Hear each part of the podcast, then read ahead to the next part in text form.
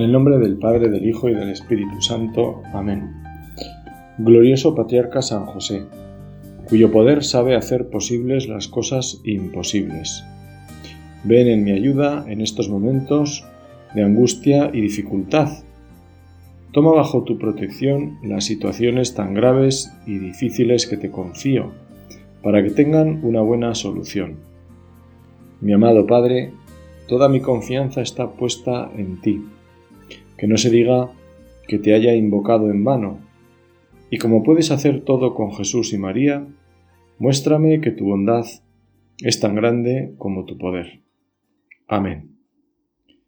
Con estas palabras parece que le gusta al Papa dirigirse a San José cada día.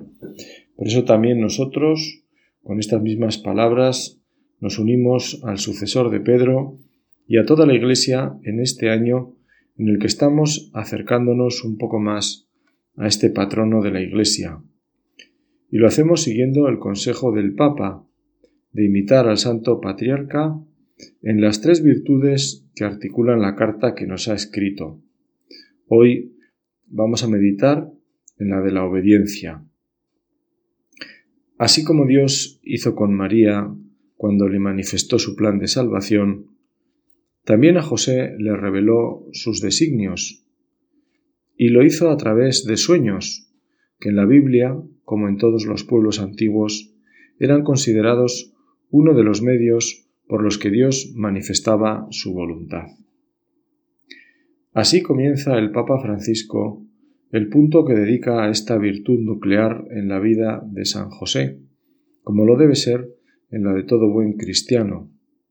Así lo fue sin duda en la vida de Jesús, cuyo alimento era justamente hacer la voluntad del Padre, es decir, vivir la obediencia al plan de salvación. Este plan de salvación, en el que Dios cuenta también con nosotros, pasa por descubrir su voluntad. Curiosamente, en San José fue a través de sueños en momentos cruciales de su vida, aquellos que marcaban el rumbo de su existencia ante Dios. Pero luego estaba el día a día en el que ya no habría sueños especiales que sepamos, ni manifestaciones de la divinidad en Jesús que confirmaran aquellos sueños antes de su boda con María y en los primeros años de Jesús.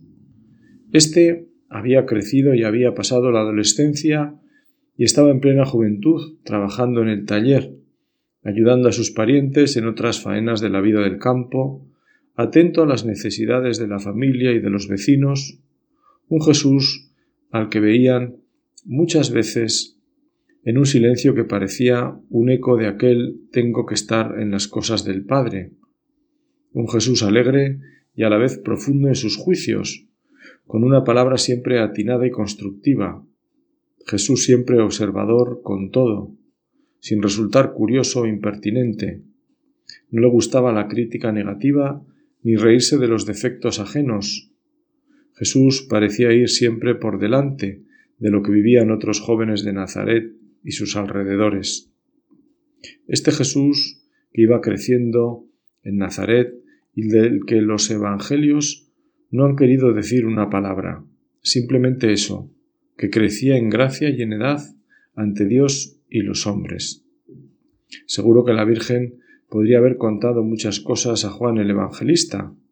Él la recibió en su casa y María lo acogió en su corazón como a un hijo. Era el predilecto de Jesús y así se lo había encargado el propio Jesús.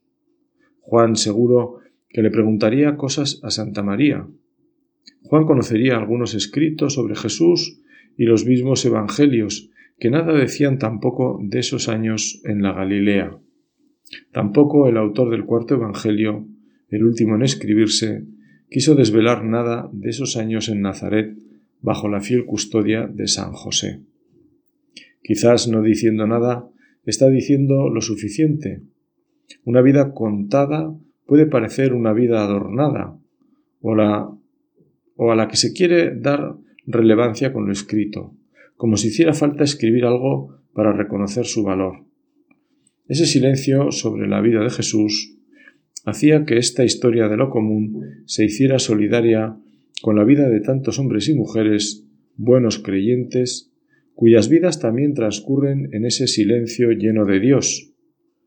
Esa fue también la vida de José, una vida de trabajo y familia, de comunión con Dios y con el prójimo, resumen de la ley santa de Dios que guiaba la vida del santo patriarca. En definitiva, una vida que tiene como principal protagonista y muchas veces único a Dios. En la película Un hombre para la eternidad, que cuenta los últimos años de la vida de Tomás Moro y gira sobre todo en torno a la cuestión del divorcio del rey Enrique VIII y el martirio del que fuera su lord canciller por negarse a aprobarlo, hay una escena que recoge a mi entender este anhelo de la vida de Santo Tomás Moro, y justamente lo desvela el que era un hombre que vivía, digámoslo, en el candelero, por su oficio y, y sin duda por sus cualidades. Llegaba Moro después de una noche de conversación con el cardenal Wolsey, cuando éste le quería dar a entender la necesidad de no ponerse a los deseos del rey. Llegaba en barca a su hogar y allí le esperaba un joven amigo de la familia que había pasado la noche entera en el pequeño embarcadero atento a la llegada de Sir Thomas. Este había arribado ya de madrugada, como digo, cansado de toda una noche de tormentosas conversaciones y atisbando un futuro de negros nubarrones ante la pertinacia del rey con su divorcio para poder casarse con Ana Bolena, a la que, como sabemos, terminó también mandando decapitar con el tiempo. Pues bien, en la película se recoge la escena en la que este joven pregunta a un soñoliento moro por su asunto, y Moro, cansado y lleno de preocupaciones más graves, no consigue de momento acordarse de ese asunto que el joven le recuerda con una pequeña insinuación a la que Moro responde Ahora lo recuerdo, perdonad. Os interesabais por si había algún puesto para vos y yo podía hacer algo. Pues sí, le comunica Moro, lo hay. Hay una plaza de maestro en un pequeño pueblo al norte de un condado lejano a Londres. Inmediatamente el plano de la cámara nos muestra la cara de desolación del joven, que repite como sin creerlo maestro en un pueblo. Viendo su cara, aunque sin sorprenderse, Moro le pregunta por el motivo de su desolación. ¿Es que no os parece bien ese trabajo? Quizá hubierais preferido un puesto en la corte. El avergonzado joven parece verse descubierto y por eso le pregunta a Moro Maestro en un pueblo, ¿quién se va a enterar de eso? ¿Quién se va a enterar? le contesta con sorpresa Moro. Vuestra esposa y vuestros hijos, y los vecinos del pueblo, y sobre todo Dios. No es mal público ese. Pensadlo, termina aconsejando Moro al joven, dejando una puerta abierta a la esperanza. Con el tiempo, el joven desoyendo los consejos del santo, llegó con malas artes a la corte, seguramente para brillar ante los hombres y no necesariamente ante Dios. Ese es también nuestro público, el del día a día de nuestra vida. Desde la fe sabemos que nos contemplan los que no vemos porque están con Dios, y nos tiene que alegrar que nos contemple San José, seguramente inspiración para Moro al entender la vida en primer lugar cara a Dios antes que a los hombres.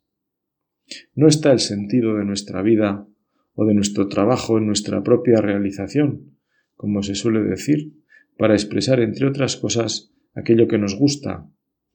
¿Qué podemos decir entonces al que trabaja en una cadena de montaje de una empresa de coches? o en un supermercado reponiendo alimentos, cobrando a los clientes. ¿Qué realización personal podrá encontrarse en ese tipo de trabajos. En muchos no existe esa recompensa humana del trato con las personas. Lo cierto es que todo trabajo cumple las palabras del Génesis. Ganarás el pan con el sudor de tu frente, lo cual significa el esfuerzo tantas veces monótono. Lo mismo podría pensar San José, arreglando un tejado o recomponiendo utensilios de trabajo en su taller. arreglar lo que volverá a romperse tarde o temprano, tallar lo que un día se desgastará o quebrará también. Por eso nos admira la vida de estas personas entregadas a su labor por sencilla que ésta sea, por rutinaria que resulte, aunque no tenga muchos espectadores o ninguno en lo humano. Por eso, cuando de niños nos enseñaron a ofrecer las obras de cada día, nos estaban incluyendo en la escuela de José, la escuela del taller de Nazaret, donde la Iglesia ha visto un espejo para la vida misma, para nuestra vida de cada día. No es de extrañar que cuando el Papa hace referencia a los santos de la puerta de al lado, esté pensando en primer lugar en San José, porque su vida sencilla y fiel es un aliciente para la nuestra, y nos ayuda a centrar la alegría de nuestros quehaceres no tanto en nuestro propio gusto o reconocimiento, sino en la voluntad de Dios. Cuando el 1 de mayo celebraremos a San José como artesano, obrero o como queramos llamarlo, estamos celebrando que ese trabajo, por oscuro que sea, si está en el plan de Dios y lo vivimos ofreciéndolo, es camino de santificación y de redención. Así fueron los años de Jesús en Nazaret, a la sombra de José. Un José al que no imaginamos trabajando asqueado o resignado, sino cumpliendo una misión tan importante como desapercibida para todos, excepto para su familia. Y es que la importancia de las misiones no se mide por el número de espectadores de las mismas, sino por la calidad, esto es, el amor y el sentido de lo que se hace. Así nos lo recuerda el Papa Francisco, subrayando que la vida oculta de Nazaret era para Jesús también un aprendizaje para la obediencia. Dice el Papa, en la vida oculta de Nazaret, bajo la guía de José, Jesús aprendió a hacer la voluntad del Padre, Dicha voluntad se transformó en su alimento diario. Incluso en el momento más difícil de su vida, que fue en Getsemaní, prefirió hacer la voluntad del Padre y no la suya propia.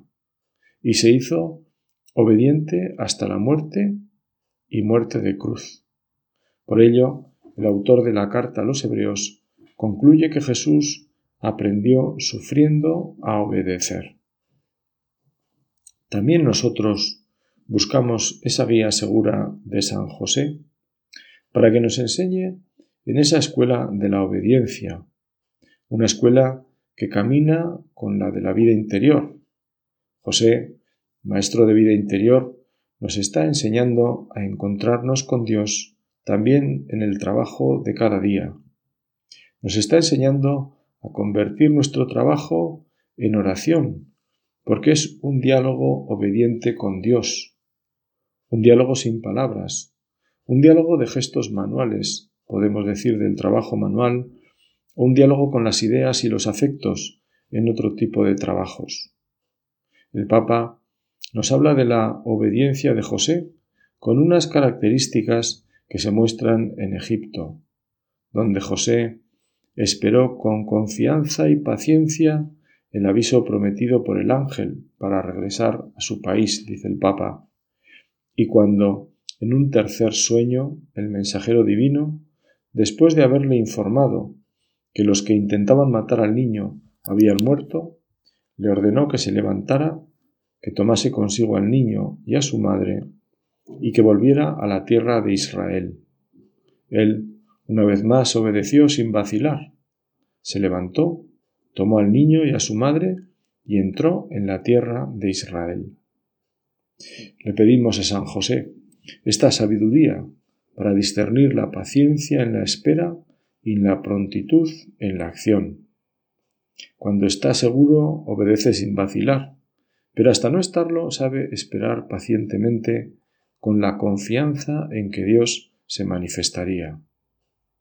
Al comenzar su ministerio, como sucesor de Pedro justamente el día de San José, el Papa Francisco, en la homilía de inicio de su pontificado, desgranó lo que suponía esta custodia de San José vivida desde la obediencia a Dios. Uno de los signos de esta obediencia era el estar disponible a su proyecto y no tanto al propio. Como la voluntad de Dios no nos llega en un papelito por escrito y bien clara, uno de los signos de la misma será buscar en lo que hacemos el proyecto de Dios antes que el nuestro. Es que a mí me gustaría. Bien, pero ¿le gustaría a Dios? Esa debe ser nuestra pregunta.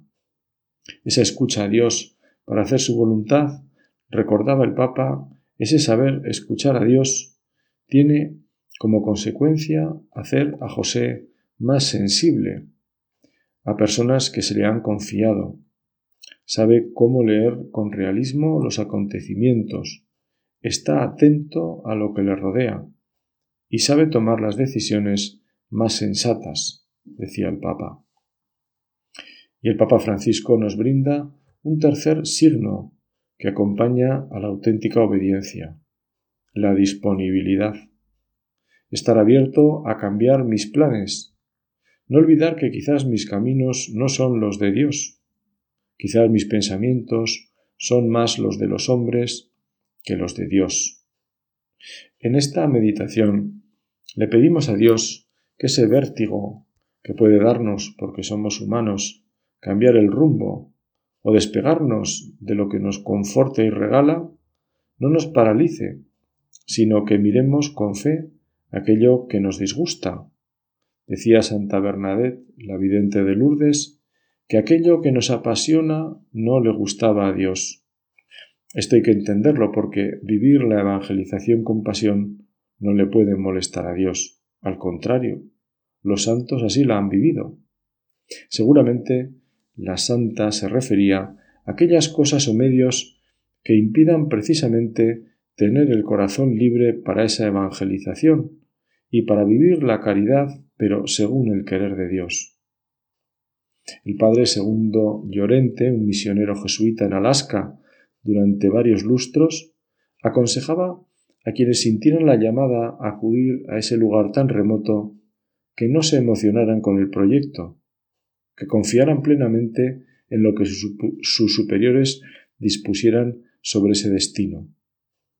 San Francisco Javier, que siempre echó de menos más compañeros en la misión en las Indias, ponía siempre por delante del querer la capacidad. Aunque quieran, no conviene. Deben pasar por la obediencia y el buen criterio de sus superiores, a los que, por cierto, también aconsejó desde su conocimiento de aquellos lugares para que acertaran con los candidatos a aquella misión tan exigente y en lo humano tan poco gratificante. Esta obediencia a Dios, para ser un buen custodio, nos toca también a nosotros, obedientes al plan de Dios, para, en palabras del Papa, custodiar toda la creación, la belleza de la creación, como se nos dice en el libro del Génesis y como nos muestra San Francisco de Asís. Es tener respeto por todas las criaturas de Dios y por el entorno en que vivimos. Es, dice el Papa, custodiar a la gente, el preocuparse por todos, por cada uno, con amor, especialmente por los niños, los ancianos, quienes son más frágiles y que a menudo se quedan en la periferia de nuestro corazón. Es también, sigue el Papa, preocuparse uno del otro en la familia. Los cónyuges se guardan recíprocamente y luego como padres cuidan de los hijos, y con el tiempo también los hijos se convertirán en cuidadores de sus padres. Esta palabra custodio o guardián, que todavía la utilizan en las fraternidades capuchinas, para designar al superior, tiene esta connotación de vivir mirando al prójimo, cuidando su vida como imagen de Dios que es, toda vida, como nos recordaba el Papa. Y hay una última custodia, a la que hacía también referencia el Papa Francisco, y que solemos expresar con ese dicho castellano del médico cúrate a ti mismo. El primer cuidado debe ser hacia uno mismo, Custodiar quiere decir entonces vigilar sobre nuestros sentimientos, nuestro corazón, porque ahí es donde salen las intenciones buenas y malas, decía el Papa. Vigilar los sentimientos, algo que citando de nuevo a Santa Bernadette, no siempre son nuestros. El primer sentimiento no lo es, afirmaba la santa, pero el segundo sí. Por eso, la vigilancia, para que incluso ese primero, que no es nuestro, porque es lo que nos brota, como decimos vulgarmente, no eche raíces, que no le dé tiempo. Vigilaremos si nos preocupamos por ahogar ese primer brote con otros brotes buenos, que esos sí dependen de nosotros. Nada de lo que entre de fuera puede hacer impuro al hombre. Lo que sale del hombre, del corazón del hombre, es lo que le hace impuro, nos recuerda el Evangelio de San Marcos.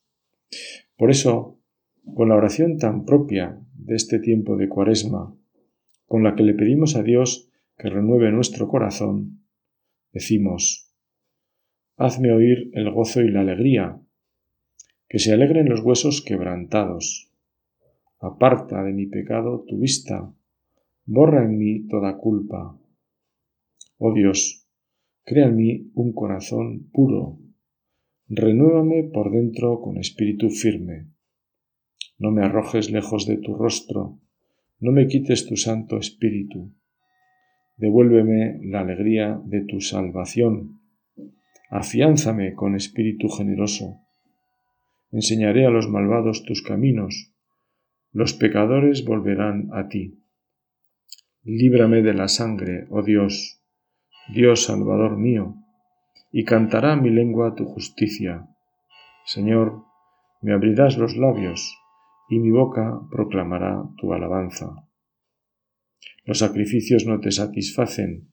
Si te ofreciera un holocausto, no lo querrías. Mi sacrificio es un espíritu quebrantado, un corazón quebrantado y humillado. Tú no lo desprecias. Si en la obediencia está el compendio de todas las virtudes, como recordaba San Jerónimo, mirar a San José en esta virtud es mirar el núcleo de su corazón, que sintoniza con el de Santa María y con el de Jesús. Hacer la voluntad del Padre, vivir obedientes a Dios, escuchando su palabra y viviendo de esta palabra hecha carne que es Jesús. Así formaremos parte de su misma familia con San José y Santa María. Ellos, atentos siempre a Dios, escucharon su palabra y sobre todo la cumplieron. De ella se alimentaron en momentos de gozo y de dolor, que de todo hubo en la vida de San José, como en la de todo ser humano que viene a este mundo. Con este espíritu agradecido y confiado que han tenido siempre los santos, la Iglesia nos invita en uno de esos himnos de la liturgia de las horas a rezar. Gracias Señor por la aurora, gracias por el nuevo día, Gracias por la Eucaristía y gracias por Nuestra Señora. Y gracias por cada hora de nuestro andar peregrino. Gracias por el don divino de tu paz y de tu amor. La alegría y el dolor al compartir tu camino. Bien sabemos de esos gozos y de esos dolores que la piedad popular reza, medita, considera en los domingos previos a la fiesta de San José. Si así fue su vida, es una forma de tenerla presente, como decía, también la nuestra, pues tiene esos gozos y tiene esos dolores. Cada día que amanece es un día en el que sin duda habrá momentos de gozo y momentos de dolor algunos quizá previstos, a lo mejor otros imprevistos. Sabemos del día de hoy, pero sabemos si estamos en la mañana de ese día lo que va a ocurrir en esa mañana, más o menos. Lo que vaya a ocurrir por la tarde, no lo sabemos.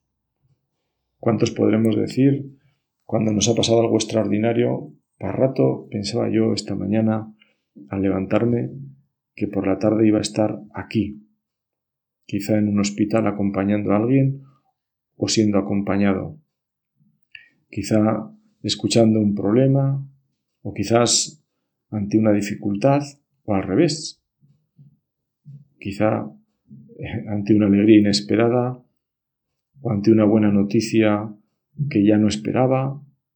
Bueno, nuestra vida es así. Y es la vida de cada día. Es la vida que compartimos en eso con San José. Es lo que nos hace, como decía un amigo mío, medio en broma, yo le he contado en alguna otra meditación, lo que nos hace recordar nuestra identidad, la de miembros de la Iglesia de Jesucristo y de los santos de todos los días. Esto lo decía bromeando cuando escucha estos, estas otras confesiones o, en fin, estos cristianos que tienen a veces estos nombres tan que a, mí al menos me resultan curiosos, ¿no? De los santos de los últimos días y tal. Pues, bueno, pues decía este amigo mío, nosotros somos de la Iglesia de Jesucristo y de los santos de todos los días. Podríamos resumirlo diciendo, o sea, de San José. Y es que al final en nuestra vida todos en el fondo apreciamos ese día a día, esa fidelidad que con el tiempo mirando hacia atrás nos resulta admirable. Esa frase tan bonita que se dicen los que se casan, el día que se casan. Yo te quiero a ti, prometo serte fiel en la salud y en la enfermedad, en las alegrías y en las penas, todos los días de mi vida. Y podrían también añadir, es decir, en el fondo, con la espiritualidad de San José del día a día. Y de modo particular, pues en los momentos más complicados u oscuros o cuando no entendamos tanto, qué bueno es ponernos entonces bajo la protección de este maestro de la vida interior. San José, experto en la paciencia, experto en considerar las cosas, experto en confiar en Dios.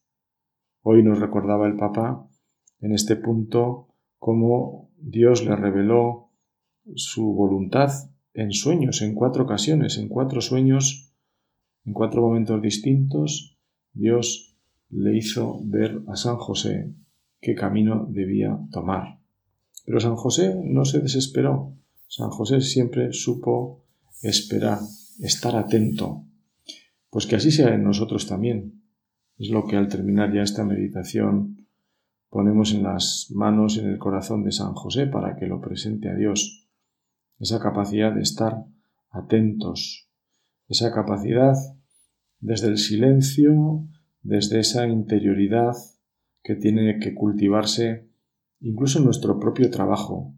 Cuando una persona en, sus quehaceres está atenta y pone los cinco sentidos, pues procura hacerlo en silencio. Hay trabajos que no tienen que hacerse en silencio, evidentemente, ¿no? Pero mucho de lo que es nuestro trabajo necesita del silencio. Y cuando digo trabajo no digo solo el que entre comillas nos proporciona una nómina, porque trabajo en sentido cristiano sabemos que es todo aquello que transforma la realidad. Una madre de familia, en fin, lo hemos pensado muchas veces, no tiene una nómina y sin embargo anda que no transforma la realidad más preciosa que es su familia, al igual que su marido. Pues bien, invocamos a San José, nos ponemos en sus manos para que este día que tenemos transcurra en la presencia del Señor y en sus gozos y en sus sombras sepamos descubrir el paso de Dios que es siempre un paso salvador. Así sea.